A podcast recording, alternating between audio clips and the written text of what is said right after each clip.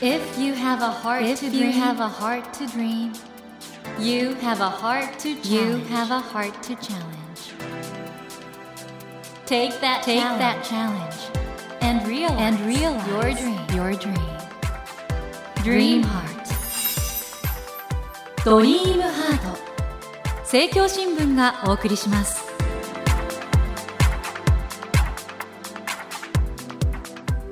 皆さんこんばんは。茂木健一郎です。東京 FM のスタジオから全国38局ネットでお送りしていますドリームハート。この番組は日本そして世界で活躍されている方々をゲストにお迎えしてその方の挑戦にそして夢に迫っていきます。この世界で活躍されているという形容詞がですねこれほど似合う方いらっしゃらないのではないでしょうか今夜は今大注目の経済思想家の斉藤浩平さんをお迎えしましたこんばんはこんばんは。よろしくお願いしますよろしくお願いいたします。あの斉藤さんは東大入ってすぐアメリカの大学行っちゃったんですよねそうですね。経歴的にはそれでその後さらにドイツに行っ行ってね博士論文を書いた。でそのウェスリアンっていう出られたリベラルアーツの大学はリン・マニュエル・ミランダ？うん。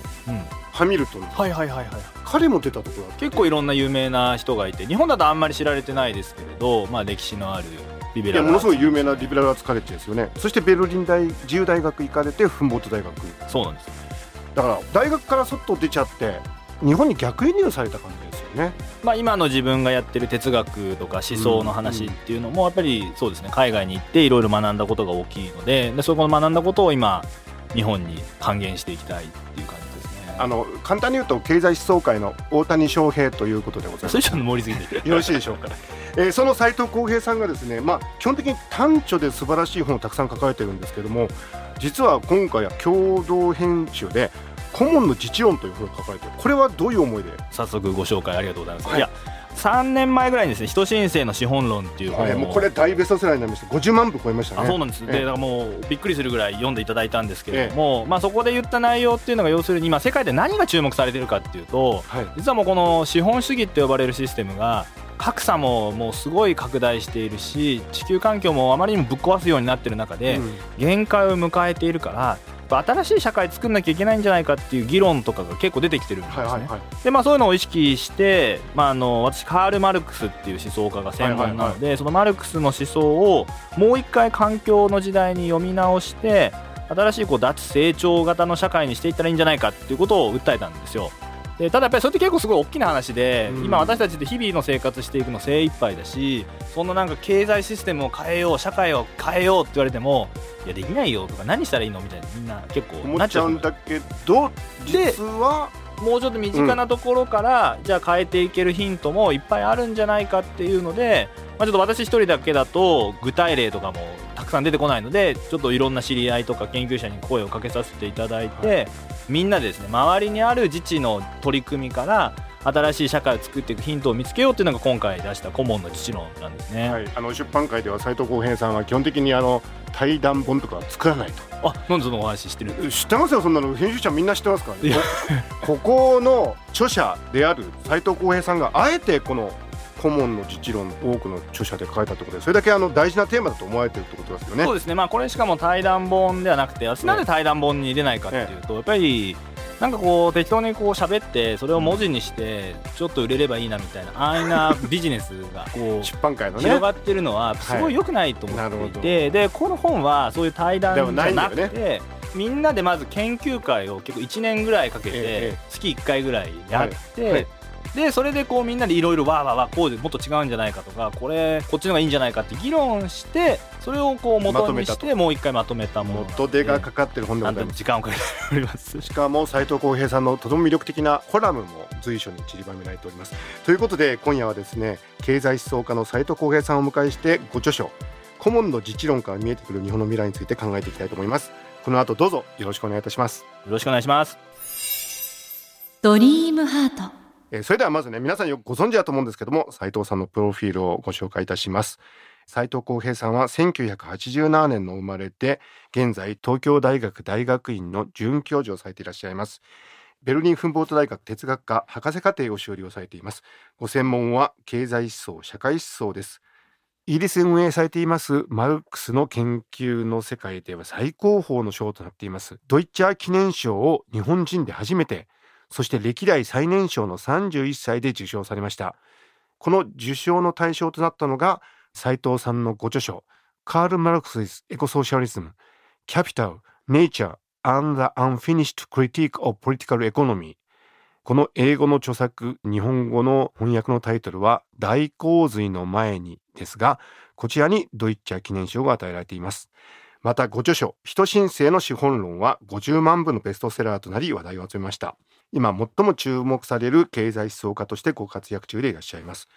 ということで本当に今もうご著書もそうですけどもテレビなどメディアでもお見かけしない日がないぐらい大活躍なんですけども今回お出しになりました顧問の自治論。これとても大事な本だと思うんですがそもそもまずこの顧問っていうのは何なのか教えていただけますか？顧問っていうの確かに馴染みがないカタカナ用語で、まあ日本語にすると公有罪とか公共罪みたいな意味なんですね。はい、で、今の社会ってやっぱり私たち何でも必要なものと基本的にお金を払わないと手に入らなくなってきてるわけですよ。うんうん、でもやっぱり例えば教育とか医療とか誰もが必要とするものってお金を持ってるか持ってないかではなくてみんながアクセスできるようにする公共財にしていかなければいけない。でもそれをなんかこう国とかだけが独占的に管理するんではなくて、はい、まあ、みんなで管理していこうっていうのが自治っていうイメージなんですけど、まあそういう公共財をみんなで管理していこうよっていうのがこの本のメッセージなんですね。ということは空気とか水とかそういうのも顧問に入るんでしょうか？水とか電気とか大気とか、あとはまあもうちょっと人間が作ってるもので言えば公共交通機関とか、あとやっぱりインターネットとか、やっぱり今の時代例えばインターネットでお金が払えないからインターネットがないって言ったら、きちんとした社会についての政治についての判断とかもできないし就職活動とかもできないじゃないですか,、そういうものは今どんどんやっぱり無償化して誰もがアクセスできるようにしていった方がいいんじゃないかっていう議論がそれこそ私が研究していたベルリンのドイツなんかでは広がっていて、まあ、そういう思想にこう影響を受けたんですけれどど、まあ、それをこう元をたどっていくと、実はカール・マルクスっていう人が言ってた話なんですね。で、マルクスっていうと、まあ最近はあんまり若い人知らないかもしれないけど、やっぱりこう、共産主義とか、社会主義みたいな、はい、ちょっと怖いイメージがあると思うんですけれど、彼が言っていた共産主義って元の言葉はコミュニズム。ですね、うん、で、コミュニズムをさらに分解すればコモンなんですよ。うん、コモンを根ざした社会っていうのを彼はコミュニズムって呼んでて、まあそういう視点から読み直すと、まあもっとコミュニティを大切にしていこうとか、みんなのことを考えて誰もが必要とするものはちゃんと無償とか安い値段にして管理していこうねみたいな社会を彼は思い描いてたってことなんですよね。斉藤浩平さんが国際的に非常に高く評価されたのはそのマルクスの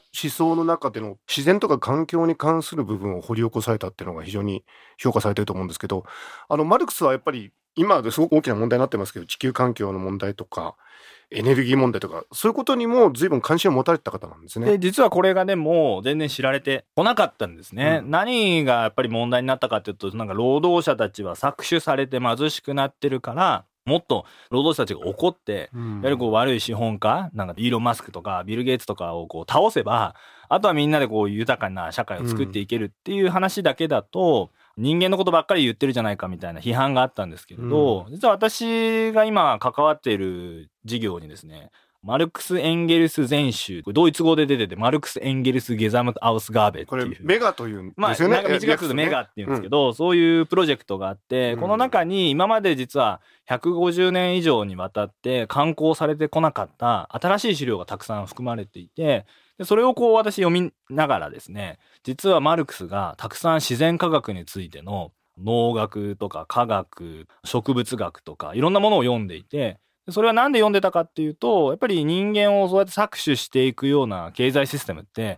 絶対自然も搾取するわけですよね。それでこう持続可能性の問題なんかに彼が注意を払っていたっていうことを明らかにしたんですね。これあの我々が最近見聞きすることですと例えば公園を木を切って商業施設にするみたいなあるいは高層ビル建てるみたいなケースもあると思うんですけどあれは顧問の経済思想からどのように捉えられるんですか？そのやっぱり資本主義社会の特徴って何かっていうと、うん、とにかく大事なのは資本を増やしていくお金を増やしていくってことですね。でところが今の日本経済ってもうここ何十年か全然成長してないしでイノベーションも起きてなくて新しいビジネスのチャンスがどんどんなくなってきている。でも企業はやっぱり金儲けなきゃいけないで、今までは何してきたかっていうと、ここ20年ぐらいは、労働者たちに払う賃金をどんどん低くしていた。いわゆる非正規雇用化していくことで、コストを減らしていったわけですね。でもそれもやっぱりやりすぎると、労働者たちって最終的には消費者にもなるので物買ってくれなくなっちゃうからこうますます経済が停滞してしまう、じゃあどうやって新しい金儲けしようかなと思った時に一番手っ取り早いのは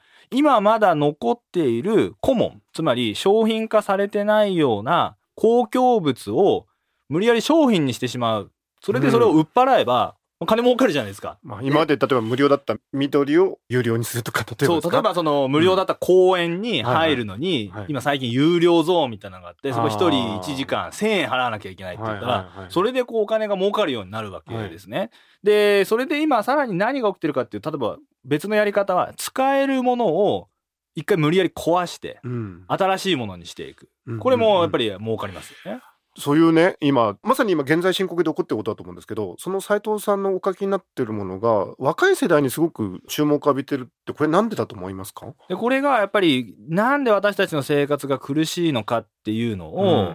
うまく説明してるからだと思うんです。つまり、今例えば教育もお金がどんどんかかるようになって、私国立大学で働いてますけど、多分、茂木さんの時の時代と比べて、学費がね、もう全然違う僕な。の時はね、月8000円でしたね。で、今年間60万円とか払わなきゃいけなくなっていて、で、それをこう奨学金って言ってもらっても、それ結局お金、場合によっては利子つけて返さなきゃいけないとか、で、それでこう仕事をじゃあ探そうと思っても、今度非正規の仕事しかなかったり、いわゆるブラック企業とかしかない。うん。うんで、まあ子供をこう持つってなっても、今度子供を遊ばせようとしたら、公園でやるにも何かするにしてもすぐお金がかかるっていう社会になっている中で、いくら働いて、いくらお金を求めても、結局全部身の回りのものを買う、揃えるだけでなくなっていっちゃう。生活がずっと苦しい。また働く。でも終わらないっていうサイクルで、やっぱりこういう社会で幸せになれないんじゃないか。でさらに言えば、さっき言ったような環境の問題ですよね。で特に深刻なのは地球の気候変動の問題ですけど、うんこれからいろんな異常気象が毎年のように起きるようになる中で、こんなシステムをずっと続けていっていいのかっていうことに対して若い人たちがやっぱり違和感を感じるようになってるっていうのは大きいと思いますね。この顧問の自治論の中でも大学もそうですし精神医療もそうですしいろんな視点から顧問それから自治ということが問われてるんですけどもこの自治という部分ですね。ここは現代においてはどういうところが問題になってるんでしょうか？まあこれ私のその一つの例で分かりやすいのが神宮外苑の再開発の問題だと思うんですね。さっき言った話で今までタダで使えてたものを値段をつけて高い人しか払えないようにしていこうとかまだ使えるものを壊して新しいものを建てていこうとかそういうのって今実はですねこの神宮外苑っていうエリアを再開発の中で起きてきていてでこれ例えば今まだ使える秩父宮のラグビー場とか神宮球場なんかを壊して新しいスタジアムを建てていこう。これやっぱお金は儲かるしもともと区民が使っていたようなテニス場をですね高級会員制のテニス場にしていこうとかそこにショッピングモールも作ったりホテルを併設しようみたいな感じでみんなの場所だったところをお金を払える人たちだけの施設にしていこうっていうことになっていってるんですね。それが何が問題かっていうとみんなの場所だったのにもかかわらずそこの場所をじゃあこれからどうやって未来のために維持していこうかっていう意思決定に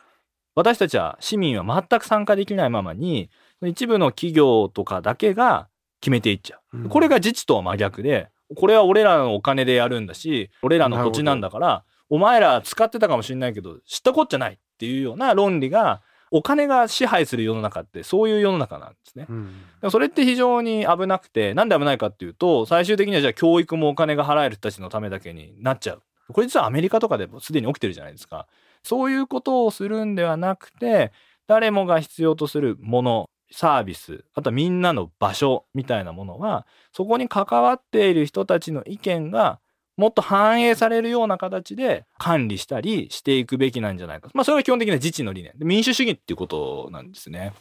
なるほど。えー、森健一郎が東京 FM のスタジオから全国放送でお送りしていますドリームハート。今夜は経済思想家の斉藤浩平さんをお迎えしてお話を伺っています。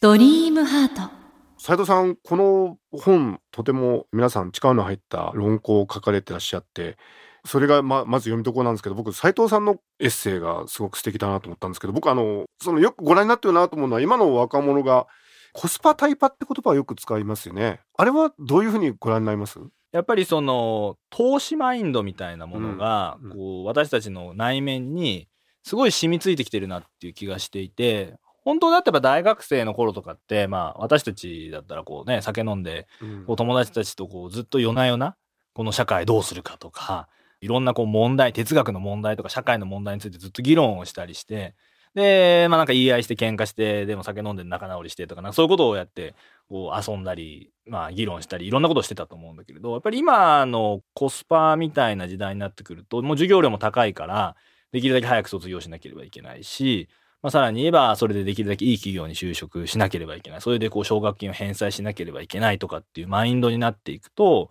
やっぱりこう自分の人生自体に今までもこんだけ親も含めてお金を投資してくれてるからできるだけちゃんと GPA と成績とかも高い点数を取っていいところに就職してっていうようなこう投資に対してリターンをしっかりやらなきゃいけないっていうのがもうこれそれこそ小学校の頃からサピックスとか言ってそれずっと始まってるわけですね。そういうメンタリティが私たちの内面にまで深く染み渡っていてさらには今度今新しい新 NISA 始まりましたけどみんなで何十年後に向けて投資をしてでそれが今度自分たちの老後を支えてくれるんだっていう風になっていくとやっぱりもう自分たちのお金を1800万円とかつぎ込んでしまった以上はそのお金がとにかく増えてほしい。そのためには経済も発展してほしい資本主義にもっと大成功してほしいっていうような思いをみんなが持つようになっていった。うん逆になんかもっと私なんかはいやこんなに働かなきゃいけないしこんな投資しないと普通の生活もできないぐらいなんで社会保障もめちゃくちゃになっちゃったんだともっと怒ったらいいと思うんですよね。でもそうではなくて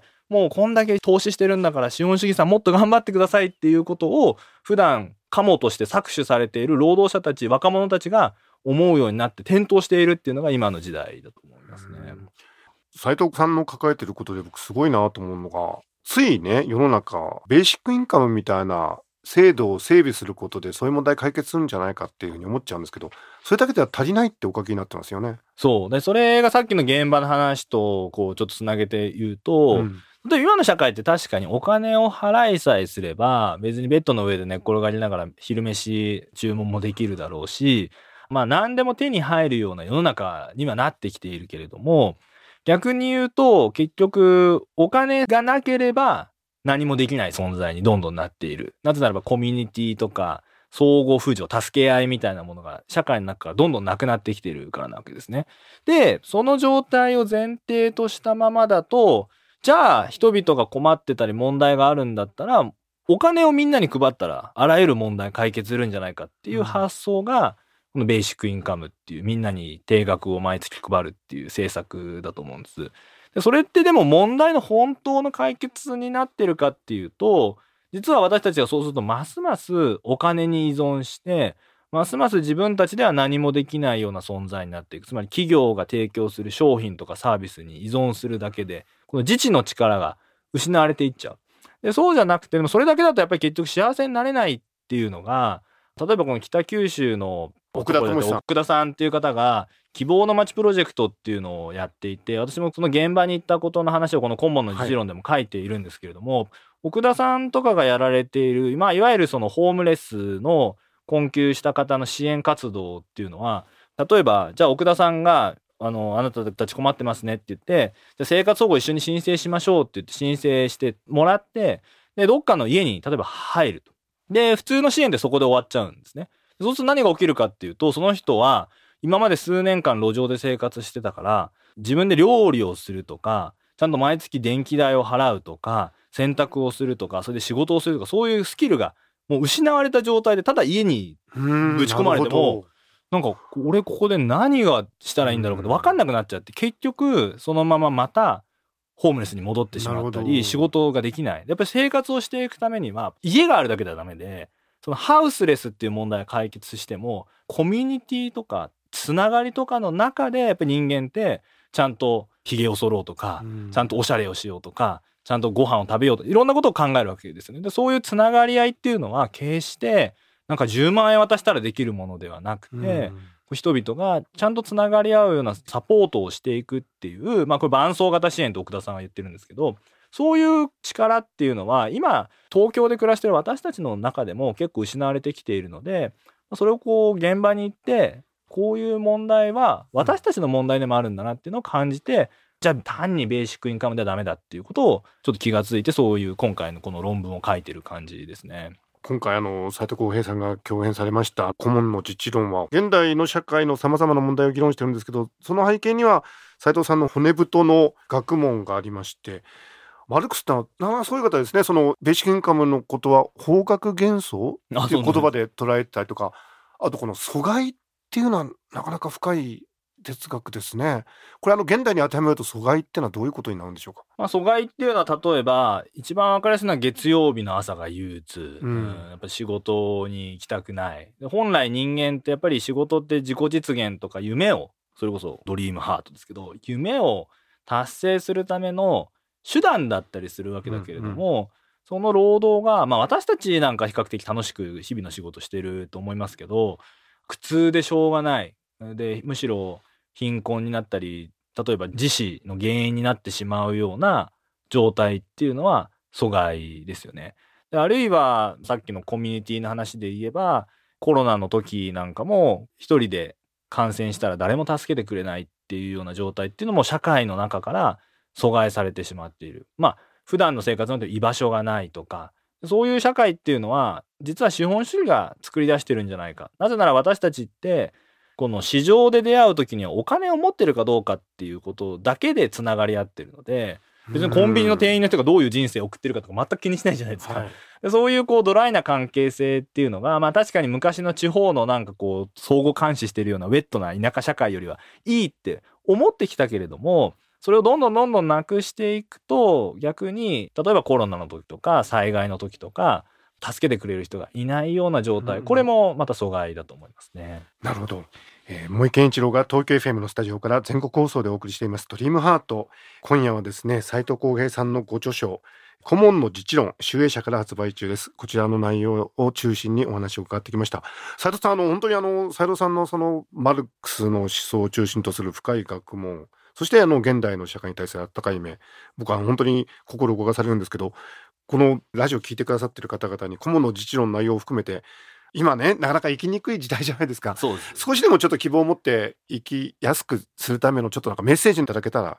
まあ、この生きづらさっていうのはさっき言った阻害っていうことなんですよね。うん。はい、でその阻害を乗り越えて新しい社会を作れるよって言ったのがマルクスっていう思想家です。でそのマルクスが思い描いた新しい社会っていうのがコモンをベースにしたコミュニズムなんですね。つまり私たちがもっとコミュニティ、こうお金だけの論理に解消しないような助け合いであるとか、まあ、ボランティアであるとか、こう総合扶助みたいなものをもっと社会で増やしていくことができれば、私たちは自由とか平等っていうものに基づいたいい社会を作っていける。なんかそういう希望を私はやっぱりマルクスを読むことで信じてきているし、まあこういうのをきっかけにして、マルクスそのものを読むのはちょっと難しいにしても、ちょっと今の社会おかしいなと思った違和感をこう考えるためにも、ぜひ本を読んでいただければ幸いです。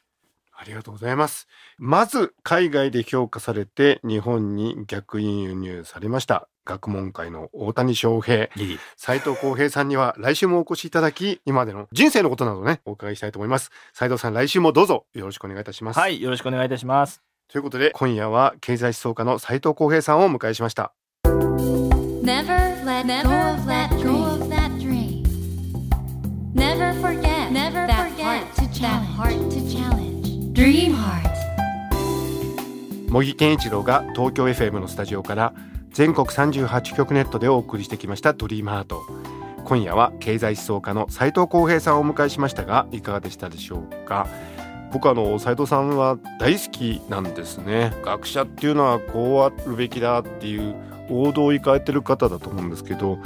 やっぱり斉藤さんが追われているカール・マルクスの経済思想ってのはねなかなか現代の、まあ、環境もそうですし人工知能などの新しい変化の中で我々人間がね働いたりお互いにシェアしたり幸せを求めるってどういうことかってことを考える上ですごくね大切なヒントを与えてくれると思ってるんでそれを斉藤さんがまさにこの番組のテーマですけど世界で活躍されてる国内外で活躍されてるっていうこれにこれほど当てはまる人はなかなかねいらっしゃらないんじゃないかなって本当にだからそういう意味においてはね斉藤さんの活動をずっと注目してますし今回ね皆さんにこの斉藤浩平さんという素晴らしい方の肉声をお届けすることができてドリームハートとしても本当にいい機会だったなと改めて思っております。さて番組では毎週3名の方に1000円分の図書カードと番組特製のエコバッグをセットにしてプレゼントしています。私模擬に聞きたいことや相談したいこと番組の感想などお書き添えの上ドリームハートのホームページよりご応募ください。お待ちしています。そしてスマホアプリオーディではドリームハートの番外編番組模擬健一郎のポジティブ脳教室を配信中です。ぜひこちらも聞いてみてくださいね。来週も斉藤浩平さんをお迎えしお話の続きを伺います。どうぞお楽しみに。それではまた土曜の夜10時にお会いしましょう。ドリームハートお相手は森健一郎でした。ドリームハート。政教新聞がお送りしました。